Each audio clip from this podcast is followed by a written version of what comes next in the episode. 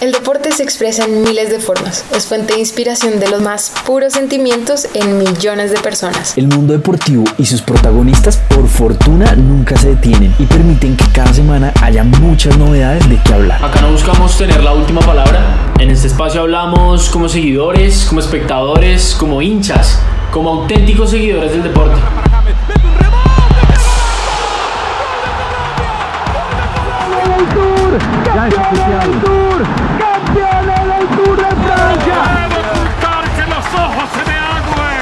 La pasión que despierta es un verdadero lenguaje universal que permite múltiples interpretaciones y diferentes puntos de vista. Así que bienvenidos y bienvenidas. Ya empieza un nuevo capítulo de Hablando desde la tribuna. Hoy me acompañan Camilo Fernández, María Andrea Bernal y Sofía Cañón en el inicio de este proyecto, en el inicio de este podcast en el que nos dedicamos a hablar de deporte. Somos aficionados, somos hinchas del deporte. Todos acá somos universitarios y desde la pasión por el deporte vamos a estar hablando de lo que pasa en el mundo del deporte. Hoy empezamos, entonces vamos a hablar un poco de fútbol, vamos a hablar un poco de ciclismo, vamos a hablar un poco de tenis, de NBA, de las ligas de béisbol en Estados Unidos también. Y queremos que usted haga parte de esta conversación. Entonces, cuando termine de escuchar este podcast, por favor, coméntenos qué le pareció, qué opina, qué podemos incluir, si usted es conocedor de alguno de estos deportes que se nos, se nos salen o tiene una opinión diferente o sencillamente quiere dar su punto de vista, bienvenido.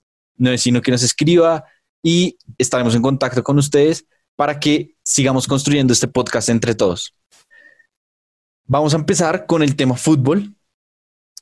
Y para eso les quiero presentar a Sofía Cañón y a Camilo Fernández, dos grandes personas, dos grandes amantes del deporte, dos futboleros y futbolera.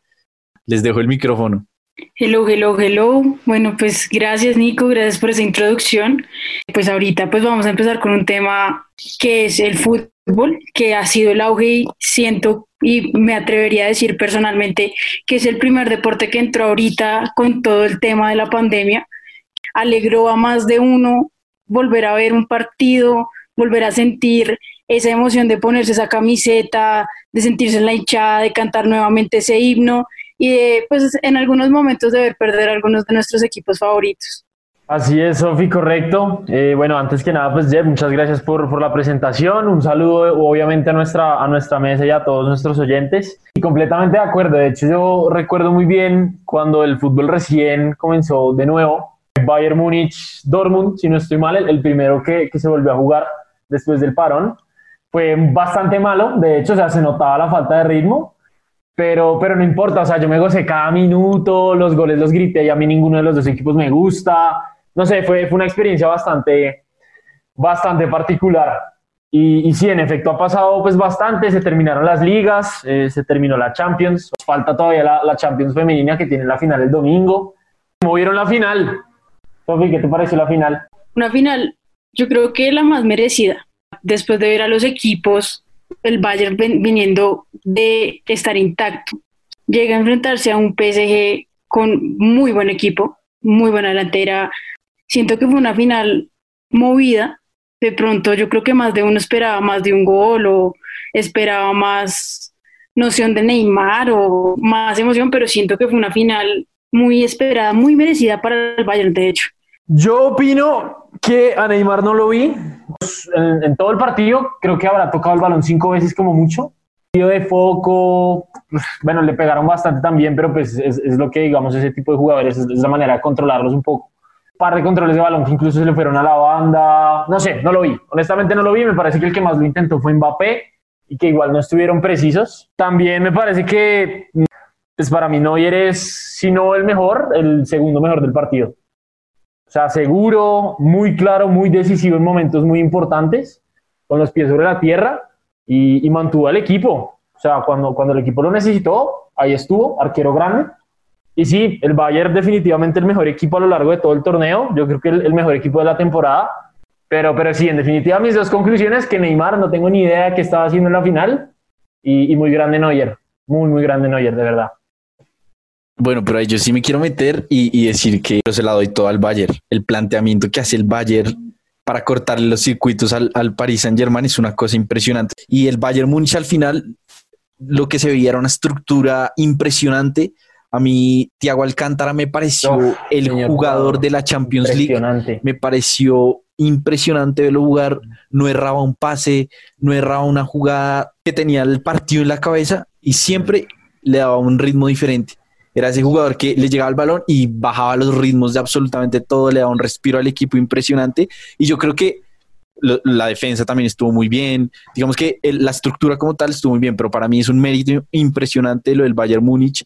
Goretzka también me parece que hizo un partidazo, eh, se comió la mitad de la cancha y, y, la preparación física que denotaba el Bayern Múnich, el profesionalismo, pienso yo, de los jugadores que de eh, pasar de una cuarentena a jugar una Champions League, pero que de forma física se les notaba muy diferente. Y yo creo que se veían las redes el tema Coutinho, el tema Goretzka, que en realidad la digamos eh, físicamente eran jugadores totalmente distintos de los que se fueron a cuarentena.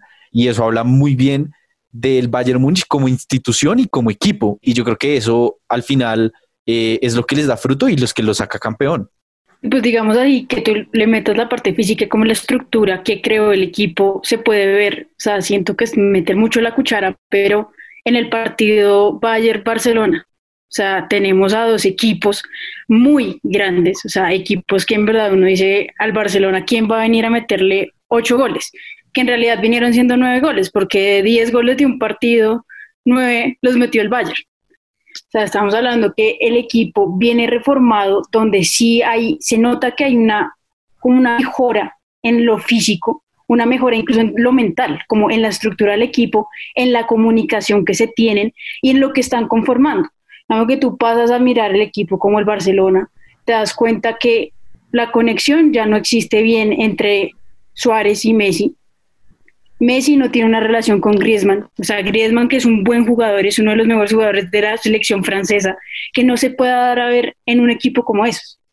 Ay, Dios mío, el Barça. Y, es, un tema delicado porque pues hay mucha gente que es fanática del Barça y, yo soy fan del Madrid, abiertamente lo digo, pero, pero yo no lo digo por madridista, sino yo lo digo objetivamente, es un equipo muy viejo, es un equipo muy viejo, es un equipo que en la mitad no te corre, Piqué, no sé, a veces sale con unas cosas que yo no entiendo. Incluso el mismo Ter Stegen, que por momentos en la temporada antes de la pandemia era un monstruo, un animal, un pulpo, un de todo. No sé, muy quieto, muy tímido, como que no te corta un balón, no sé. Yo siento, yo honestamente siento que el problema del Barcelona ya ni siquiera es de fútbol, o pues bueno, además de fútbol, es, es de cabeza. O sea, ellos escuchan el himno de la Champions y se derrumban por completo la imagen, la imagen que pasaban por redes de, en el medio tiempo cuando Messi está mirando hacia abajo y Ter Stegen está, digamos, en la, en la puerta del camerino, pues lo dice todo. O sea, es un equipo que el Barcelona salió perdiendo el partido. No, no has dicho, no, sin el silbato inicial ya ellos sabían que iban a perder el partido. Sí, fue un equipo que entró desde, o sea, medio sabía que iba a jugar con el Bayern y ya desde ya estaba destrozado, o sea, ya se sentían desubicados. Y también siento que es importante también ver eso como de las pérdidas que se han tenido en los jugadores y qué tan viejo es el equipo. Porque siento que es un equipo que, si te das cuenta, la mayoría son jugadores, bueno, uno muy firmes, muy fieles al equipo, pero por favor, o sea, ya es momento de seguir con sus vidas, momento de intentar en otros clubes, momento de empezar nuevas contrataciones, contrataciones mucho más jóvenes, o sea, empezar a plantear un nuevo equipo, una nueva generación. Yo creo que yo ahí me meto y meto la cucharada, digo que es falta de moral del equipo. Realmente la capacidad que tiene un equipo de salir adelante de las peores cuando se ponen en ese plan es impresionante. Yo sé que la comparación es desproporcional, pero la campaña que hizo Santa Fe en el 2019-2 fue impresionante. Nadie daba un peso, estaba seguro que nos íbamos para la B y nos íbamos para la B y sacaron una campaña que de esta salimos juntos y hasta en un segundo en mi casa pensamos que podíamos salir campeones y nadie se lo veía venir. Eso es de moral, no es tanto, yo creo que esto es la fuerza de los equipos. Si un equipo quiere salir adelante, quiere jugar y quiere su equipo y realmente ama su equipo, los resultados pueden ser impresionantes, pero yo viendo a los jugadores se ven lo que ustedes dicen, desmotivados, con susto, angustiados, y estamos hablando de, los de un equipo que es considerado, del, si no el mejor del mundo, y me imagino que uno como hincha, ver eso debe ser decepcionante y totalmente agotador, porque nunca, no me imagino, digamos, uno hincha de equipos pequeños, uno se acostumbra a perder y, y a sufrirla, pero que uno esté acostumbrado a la grandeza del Barcelona o del Madrid, verlos jugar de esa forma, es desgastante. Entonces, yo, y yo creo que los mismos jugadores saben cómo lo mal que lo están haciendo y no encuentran una motivación, no tienen un líder real que los acompañe y eso es lo que, lo que los dejó en ese resultado en la Champions. A mí realmente me queda la duda de si, pues antes de que todo esto saliera y que Messi se quiere ir y que bueno, si realmente él toma la decisión después del partido o la lleva pensando mucho tiempo y en el partido él simplemente pues, ve, ve cómo pasa todo y lo único que hace es como reconfirmar. él ve los ocho goles y dice, yo, ya, suficiente, no necesito ver más. Pero, pero sí, o sea, no estoy tan seguro de que realmente el, partido haya sido el detonante, sino yo por alguna razón siento que ya, que ya tenía tomada su decisión. Yo creo que de los 20 años en los que estuvo Messi en el Barcelona, en absolutamente todos, por lo menos se veía una intención de equipo o unas metas claras, un equipo estructurado, una, una dirigencia que acompañaba a ese equipo. Y en este momento no hay absolutamente nada. O sea, hay una dirigencia que está pensando en una cosa, le traen unos técnicos que ni siquiera saben qué es lo que quieren los jugadores, los jugadores no saben qué quiere el técnico y eso se refleja en la cancha. Y yo siento que en este momento Messi lo que quiere es salir de ese ambiente y salir de ese ambiente en el que no encuentra un proceso, no encuentra un proyecto, no encuentra absolutamente nada que le dé tranquilidad. Eh, y a mí me preocupa mucho es desde ahí lo que está pasando con la Liga Española, porque la Liga Española dejó de ser la mejor del mundo hace rato. O sea, si el Barcelona no tiene proceso, el proceso del Real Madrid está también tambaleando. Y lo del Atlético, ya el Atlético dejó de ser el equipo chico que de vez en cuando le ganaba a los grandes y que uno se alegraba ya el Atlético hay que exigirle. Y el Atlético de este año, para mí, lo que hace es un fracaso.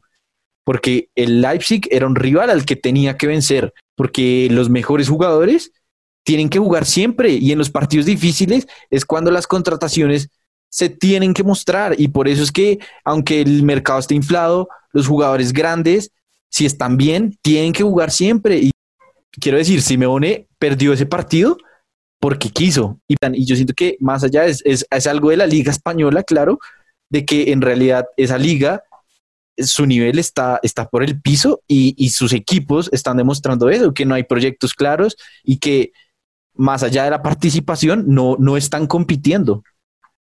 De hecho, más allá, más allá de solo la española, yo pienso que las, las tres principales, pues las que uno llama las tres principales, pues dejar mucho que desear, ¿no? Digamos que cuando uno habla de fútbol generalmente se refiere a las, a las tres ligas, eh, en teoría principales, que son la española, la inglesa y la, la italiana. Eh, la verdad es que sí, la campaña de los españoles, pues eh, muy mal. El, el, Madrid, pues no vamos a decir mentiras, también dejó una muy mala imagen ante el City. Si bien es cierto que, pues bueno, se pierde, en parte del partido se pierde mucho también por errores puntuales, pero igual, el Madrid no hizo méritos para ganar. el Barcelona, pues ni hablar. Eh, pero digamos, en el, caso italiano es lo mismo, o sea, la Juventus, la Juventus no es un equipo que pueda estar perdiendo así como así contra el Lyon, y no solo eso, sino que además nunca mereció ganar. O sea, la Juventus se metió en el partido fue porque Ronaldo hizo el segundo gol de la nada, pero en ningún momento la Juventus mereció clasificar. Quizás el, equipo más merecedor, el Atalanta. Si uno pensaría que difícilmente tendría que estar asumiendo ese rol en torno a la liga italiana y el City lo mismo, o sea, un equipo que inyecta un montón de dinero y un montón de capital, pero pues igual, no, no da la talla. El Liverpool pues va y queda eliminado contra el Atlético, es verdad que fue poco también de mala suerte, pero igual, o sea, quedó eliminado, no la metió, chao, te vas. Y, y terminan siendo las supuestas ligas como inferiores las que pues se posesionan. Y no solo en fútbol masculino, también en fútbol femenino. O sea, la final de la Champions femenina también es eh, Alemania contra Francia y viene siendo una muy buena final, o sea, son dos equipos en verdad muy buenos, o sea, el Wolfsburg y también lo que es el Lyon. O sea, vienen de partidos muy luchados, o sea, donde uno en, verdad alcanza a ver la diferencia en el fútbol, o sea, un poquito la diferencia de ese contacto, ese movimiento del balón, esa forma de comunicación, esa forma de planear de ambos equipos en sus diferentes partidos que jugaron para llegar a esa final. O sea, encontramos un Lyon que obviamente pues no tuvo un partido fácil, no tuvo un partido que uno diga como no, pues era fácil llegar a la final con ese partido, pero son partidos muy peleados, o sea, son ligas que han, se, se han ido trabajando y se han ido formando a tal manera que están dando un fútbol muy positivo. O sea, yo personalmente como hincha del Barcelona, viendo después de un 8-2, veo que el equipo femenino sigue en la Champions. Para mí eso fue una emoción. Y ver el partido que jugaron contra el Wolfsburgo, yo decía como, wow, o sea, qué equipo. O sea, se comunican, uno ve cómo están moviendo, o sea, uno ve la emoción de esas mujeres en esa cancha y eso lo motiva a uno. Uno dice cómo se puede. O sea, como hay una forma de jugar un fútbol muy bonito donde todavía hay comunicación, donde todavía se lucha. Un partido que yo decía como, o sea, qué partidas. Un partido que solo quedó un 1-0 y por un error que uno diría un error tonto en defensa pero que a uno lo deja con un sabor de Dios, o sea, tenemos un equipo que futuramente va a salir adelante. También importante resaltar que ahorita el Real Madrid por primera vez nos presenta un equipo femenino, que eso, la verdad, para mí fue sorpresa. Me enteré hace poquito que empezó el Real Madrid. Yo, pues un club como el Real Madrid, esperaba que el equipo femenino estuviera conformado hace mucho tiempo pero pues hasta ahorita lo estamos viendo. Entonces siento que ahorita los próximos torneos también dentro de la liga femenina van a ser muy interesantes porque se van a empezar a mover muchas cosas y que van a empezar a mover también el fútbol de maneras muy bonitas.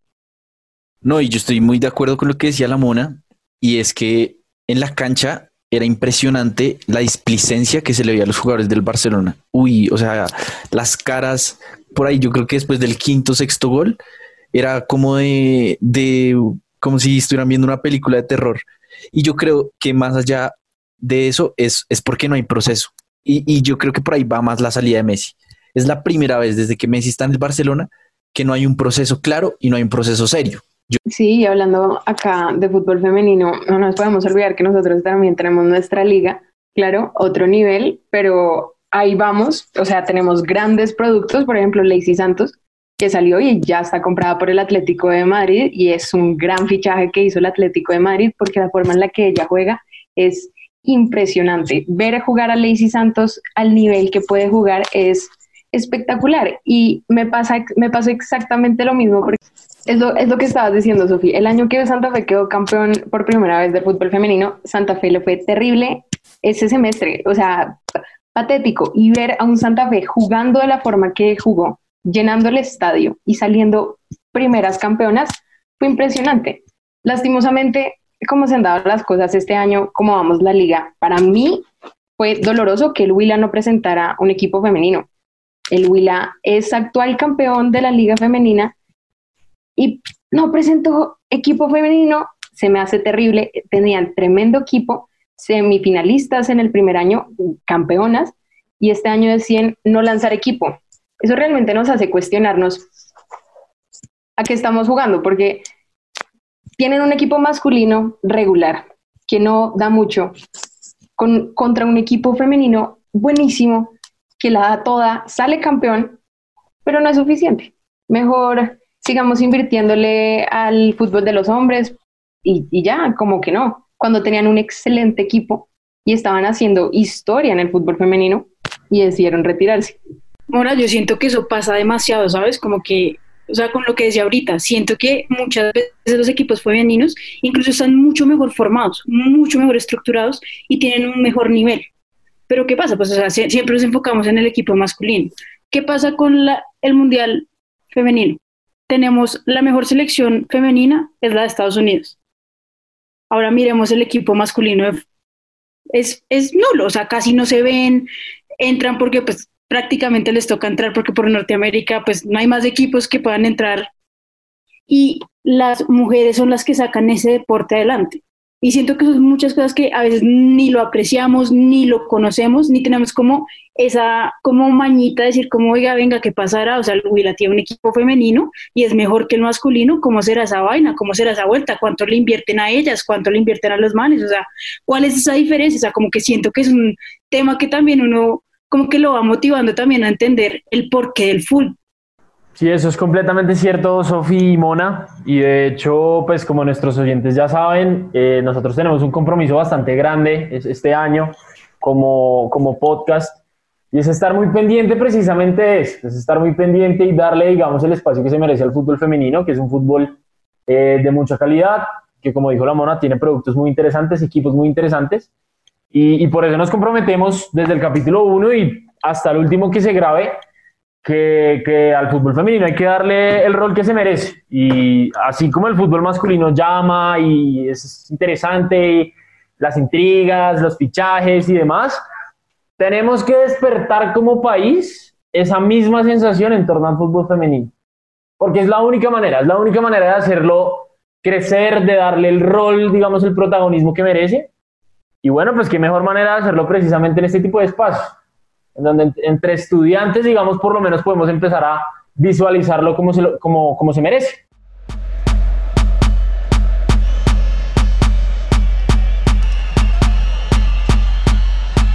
Bueno, y siguiendo nuestra conversación, ya pasado el tema fútbol, quiero que nos adentremos en uno de los temas que a mí más me apasiona en lo personal y yo creo que es el deporte que más admiro y es el ciclismo. Empecemos de una vez entonces por el Tour de Francia, para cuando salga este capítulo ya vamos a ir como en la tercera etapa del tour.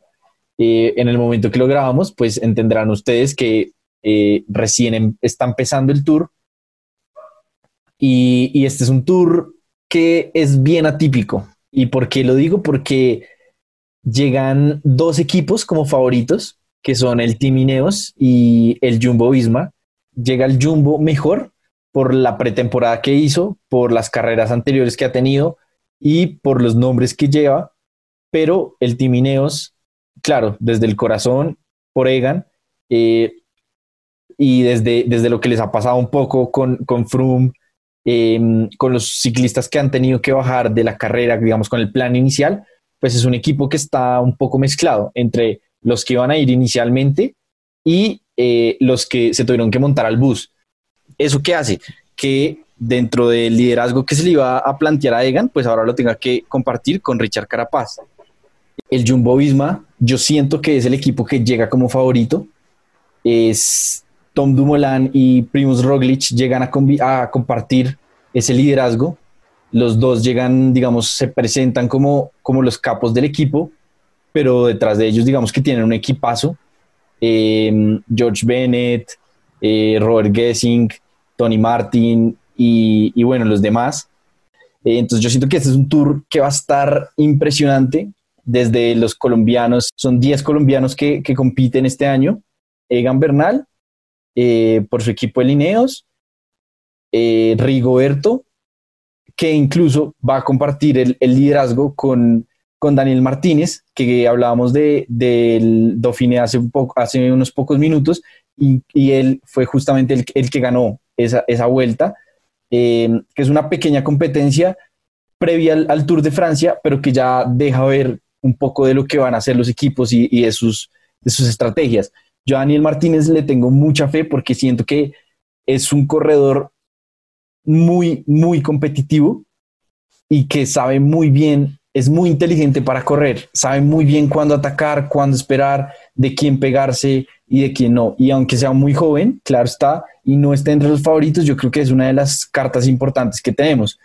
En ese mismo equipo va a estar Sergio Higuita acompañándolos, que yo creo que sí va a ser muy protagonista en varias de las etapas, además de que este tour tiene por característica que está pensado casi que para escaladores y para corredores, eh, digamos, de fondo, más que sprinters.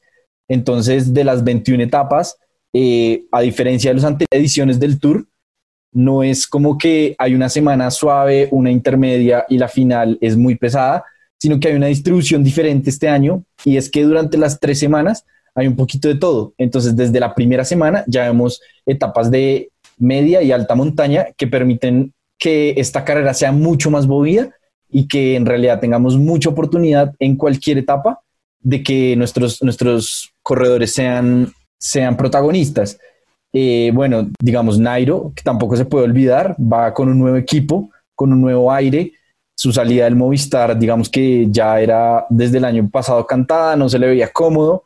Y en este nuevo proyecto que empieza con el Arkea Samsic, eh, que va junto a su hermano Dyer, Dyer Quintana, pues me parece que es una oportunidad para que por fin podamos verlo como, como único líder de su equipo, un poco más a los corredores a su disposición, las estrategias a su disposición, que fue lo que nunca pudimos ver en el Movistar y que muchos de los fanáticos, digamos que siempre quisimos que, se diera esa oportunidad.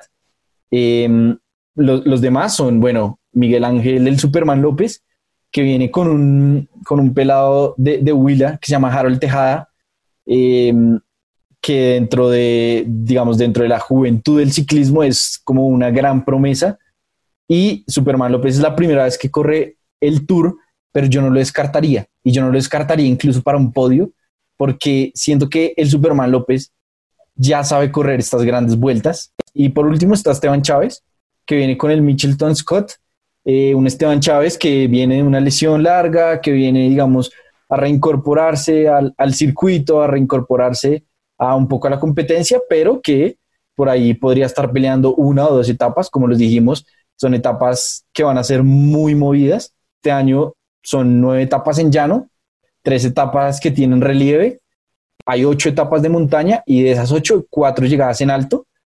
Y hay una etapa contra el reloj, que es una crono individual de 36 kilómetros con final en alto. Eh, además hay dos jornadas de descanso, pero la conclusión yo siento que es, es un tour que está para absolutamente cualquiera que hay dos equipos favoritos, sí, el Ineos y, y el Jumbo Visma, pero que en realidad dentro ya de la competencia cualquier cosa puede pasar en una competencia que es larga, que se tiene que correr día a día, que un día malo ya te saca el podio, que una etapa mala o regular incluso te puede estar costando uno o dos minutos, que dentro del mundo del ciclismo es perder una competencia. Entonces, nada, yo tengo mucha emoción por los colombianos, les tengo mucha, mucha fe. Eh, claro, hablando desde el corazón, hablando desde, desde lo que representan emocionalmente los colombianos el ciclismo en nuestro país, pero eh, siendo objetivos y siendo ya un poco más centrados, siento que es, es el Tour de Francia en el que los nuestros pueden marcar mucha diferencia por sus características, por sus equipos, por su preparación, por cómo llegan, siento que es un tour en el que podemos ser protagonistas sin duda alguna. Eh, Jeff, pregunta, pregunta importante y, yo quiero en verdad que me contestes y le contestes a todo el mundo con honestidad. ¿Puede ganar Egan Bernal otra vez? De, o sea, de entrada te respondo sí.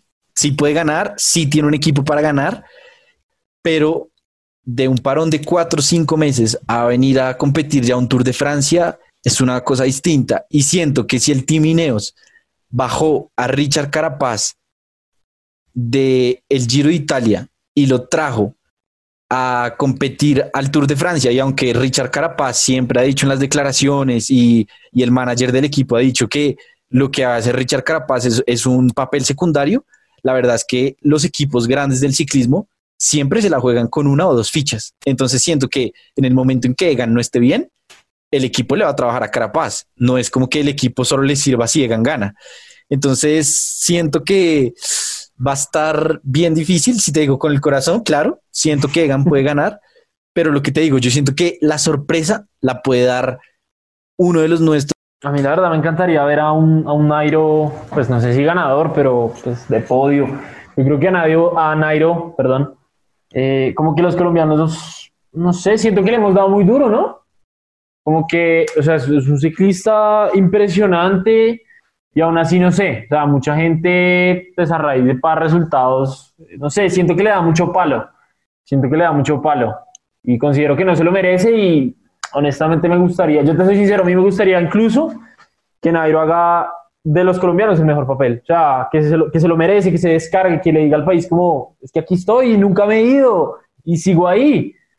Mucha fuerza obviamente para nuestros colombianos, pero, pero sí, yo creo que va a haber bastante, bastante tela para cortar en ese tema. Siento que nos favorece porque, o sea, está, está- con todo lo que nos has contado, si no conté mal, son 10 ciclistas colombianos en el Tour. O sea, son 10 oportunidades que tenemos de ver esa tricolor en el podio más marcada que nunca. Y siento que sí es un no- nosotros, porque cuando ellos compiten, yo siento que un pedacito del corazón de cada colombiano está ahí arriba con ellos, está en esa montaña con ellos, está sudando esa gota en la montaña con ellos. De acuerdo, Sofi, de acuerdo, Fercho, y pues nada, eh, lo que les digo es, es un tour que seguramente nos, nos va a alegrar mucho, esperemos, y nos va a traer muchas, muchas alegrías. Entonces, la invitación es a, a que estemos ahí pegados, viéndolos, apoyándolos. Vamos a seguir aquí comentando en, en los próximos capítulos a ver cómo, cómo se desarrolla todo esto.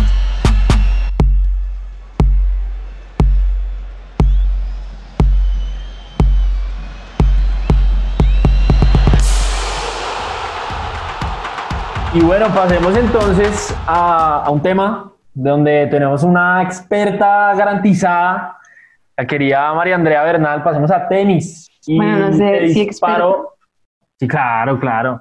Te disparo lo siguiente y tú me vas a decir qué te parece.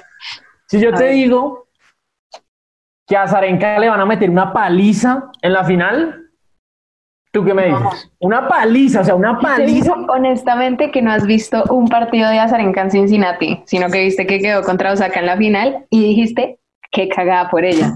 Porque te prometo que la forma en la que está jugando Azarenka hace rato que no juega, desde que tuvo al hijo.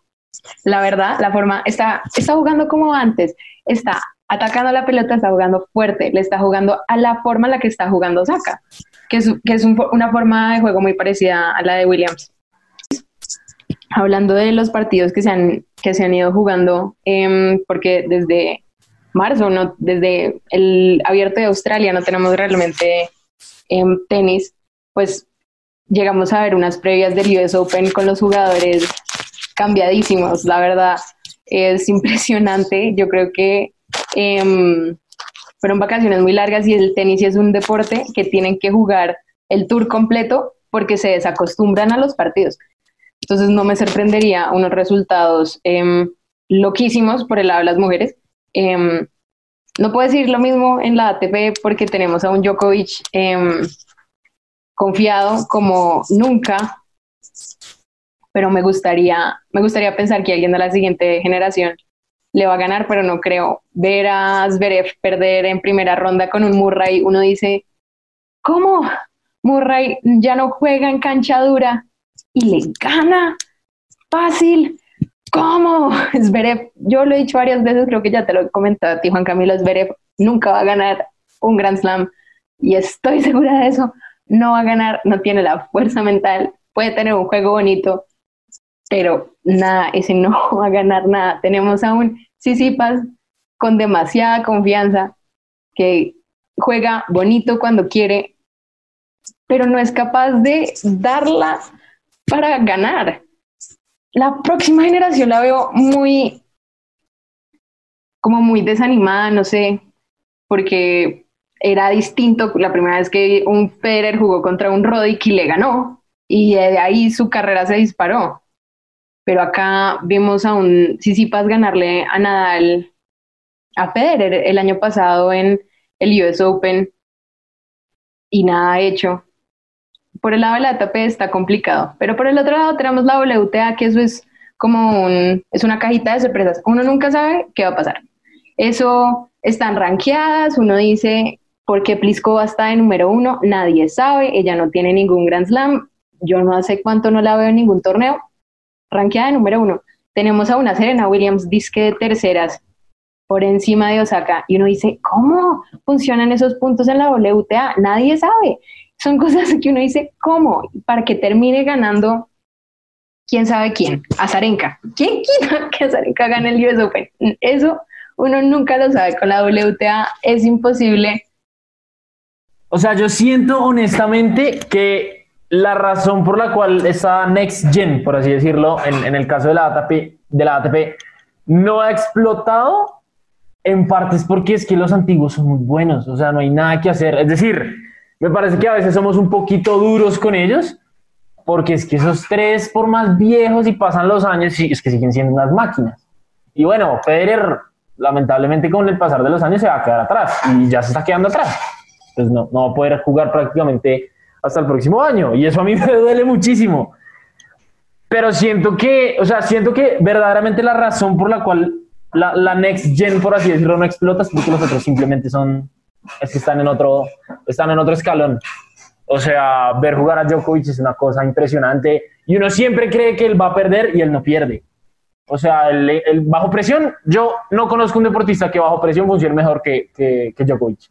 O sea, él puede estar de mal genio y tú lo ves en su cara y él está estresado y la está pasando mal y te empieza a sacar unas bolas que es que te saca de quicio a cualquiera, a cualquiera. O sea, es un jugador demasiado descomunal.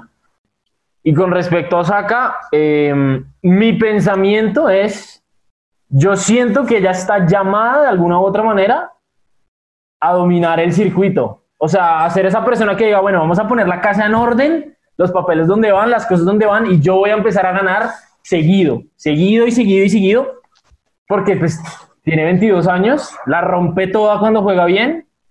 Obviamente las comparaciones son muy odiosas y uno no podría decir como, uy, es la próxima Serena Williams. No, pues no, no, no, obviamente no. Estás, estás muy lejos, pues. Pero sí siento que ella podría ser de pronto esa jugadora que, que precisamente uno está diciendo puede dominar la WTA. Vale. Te compro lo de Osaka a principio del año. Ella cambió de, de entrenador a principio de este año, antes del, Austra abierto de Australia, de Australia, donde le fue terrible. Y pues la relación de un jugador-entrenador en tenis es súper importante.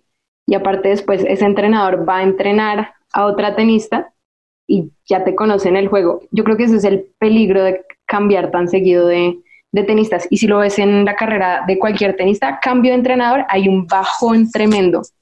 Entonces, este sería el momento para probar de Osaka, pero no, yo no veo la razón lógica por la cual haya cambiado de entrenador en este punto de su carrera con un entrenador que le haya ayudado a conseguir dos Grand Slams en un año.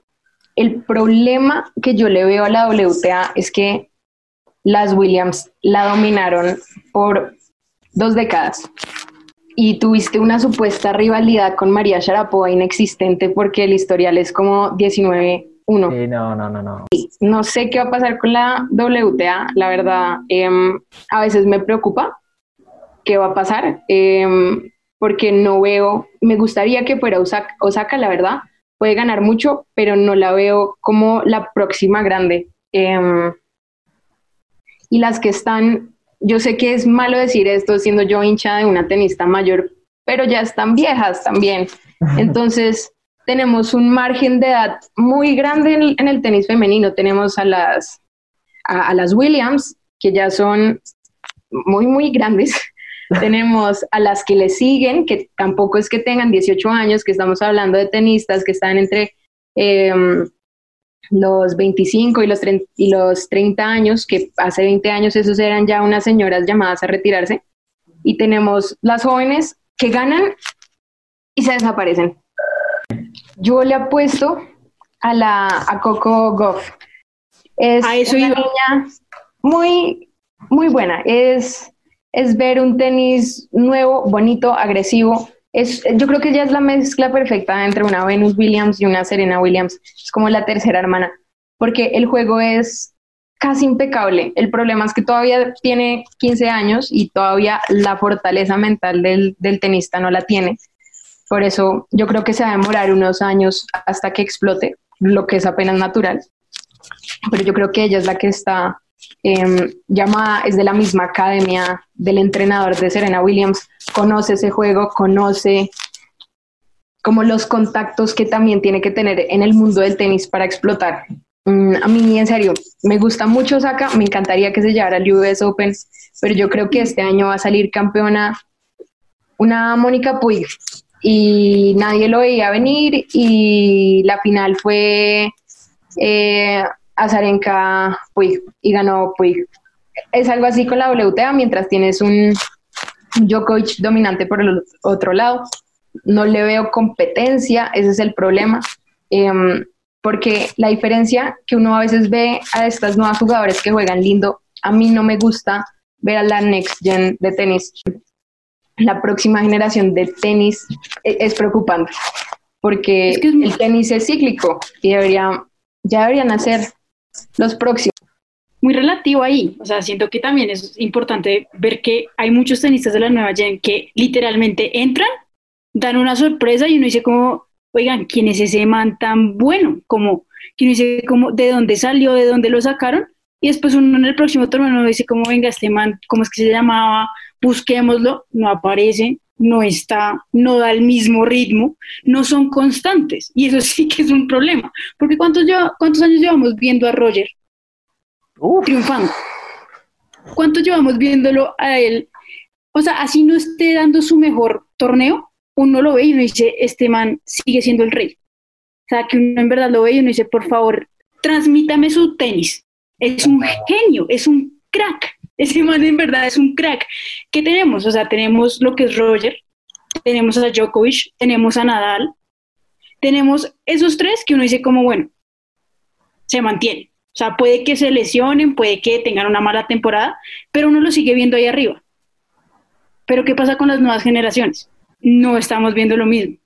Si nos vamos a la verdad, en verdad, Coco, fan número uno de Coco, o sea, tú a los 15 años estarle ganando a Venus Williams, estar jugando un partido contra Osaka, que bueno, de pronto fue un partido complicado porque Osaka es una muy buena jugadora, o sea, tengo que decirlo, es una gran jugadora, es una jugadora que me gusta ver y es una hija muy centrada, es una persona que está muy centrada en el juego y tiene muy buena cabeza. Y en el tenis eso es crucial, o sea, no hay nada más importante en el tenis, diría yo, que la cabeza. O sea, yo siento que, de hecho, si ustedes se fijan en la conversación que tuvo Osaka con Coco, fue eso, o sea, como de cójala suave, estamos empezando, toca cogerla con calma y toca meterle mucha cabeza, porque si uno empieza a perder con la cabeza, uno empieza a perder hasta en lo físico. No puede ser un Roger, pero si tienes un mal, una mala concentración, un mal juego mental, ahí se fue.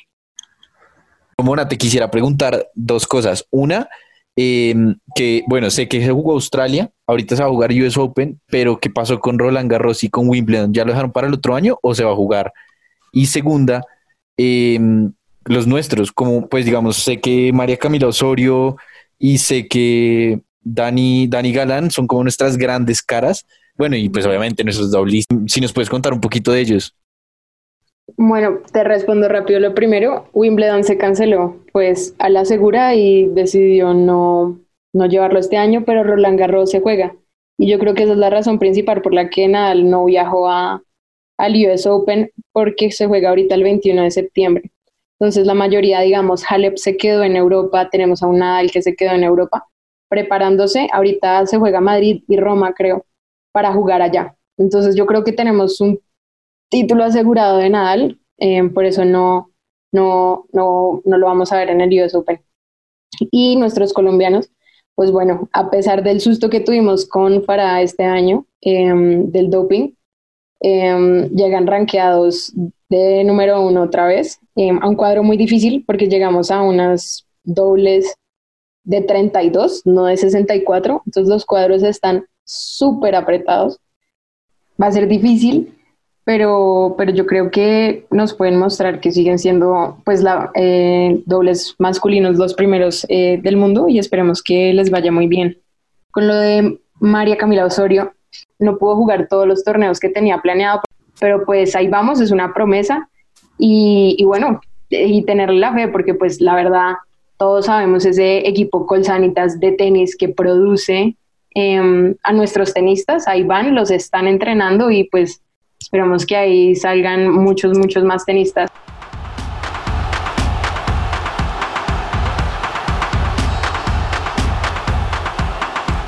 Yo creo que sería importante mencionar, digamos, y esto también hay que hablarlo, cuando el deporte habla por fuera de las canchas, porque al fin y al cabo los deportistas son figuras públicas. Y, y viene bien, yo creo que viene bien eh, cuando ellos se ponen literal la camiseta eh, de hacer sociedad y de decir, oiga, esto que está pasando está muy mal.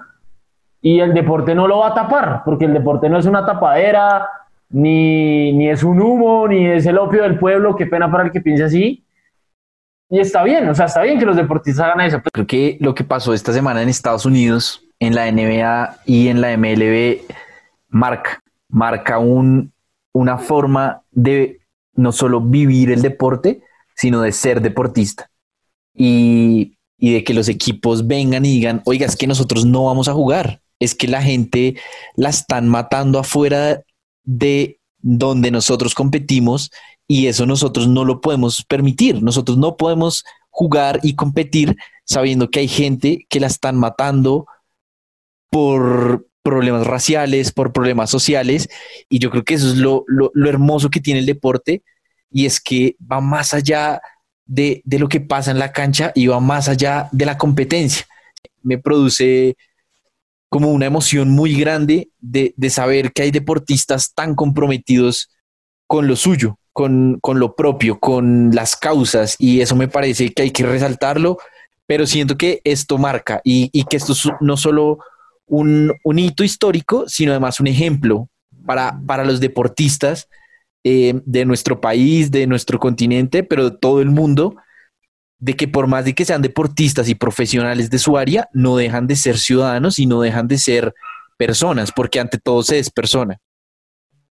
Sí, o sea, como que en verdad marca la diferencia y siento que de por sí uno está muy entablado a ver como ejemplo a esa gente.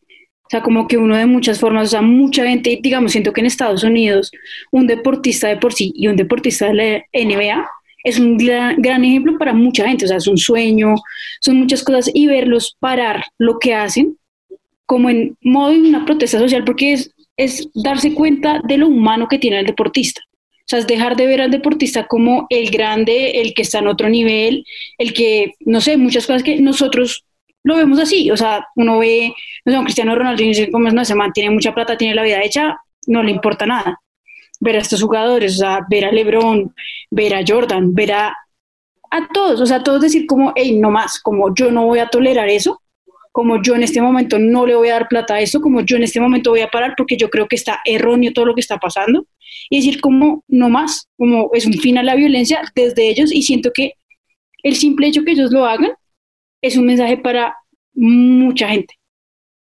Es un mensaje muy importante socialmente. Sí, Sofía, de acuerdo. Ahora, pues, esto no, o sea, no lo digo a manera de crítica, lo dejo simplemente como una pregunta y es, el día que se reanude, por ejemplo, la Liga Colombiana, hombre, ¿no deberían hacer lo mismo los equipos colombianos? Con todo lo que está pasando ahorita, con todas estas masacres. Yo creo que si no lo hacen, la verdad, pues quedaríamos un poquito como, hey, ¿cómo así? O sea, estamos, estamos buscando, digamos, un movimiento que precisamente busque decir, si esto está mal, esto no se hace. Yo creo que realmente en el caso colombiano, con todo lo que ha pasado en los últimos días, si la liga se reanuda pronto, es una obligación hacer lo mismo.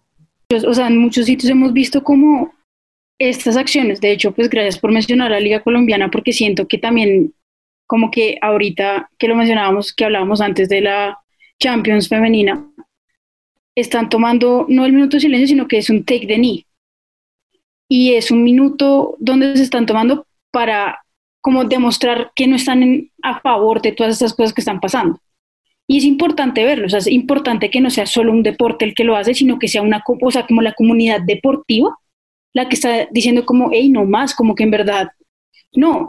Y verlo en el deporte como que le da un, entender a muchas personas y incluso a uno le da un entender de Dios mío, como estamos en un mundo que va muy de para abajo, ¿cómo podemos empezar a sacarlo a flote?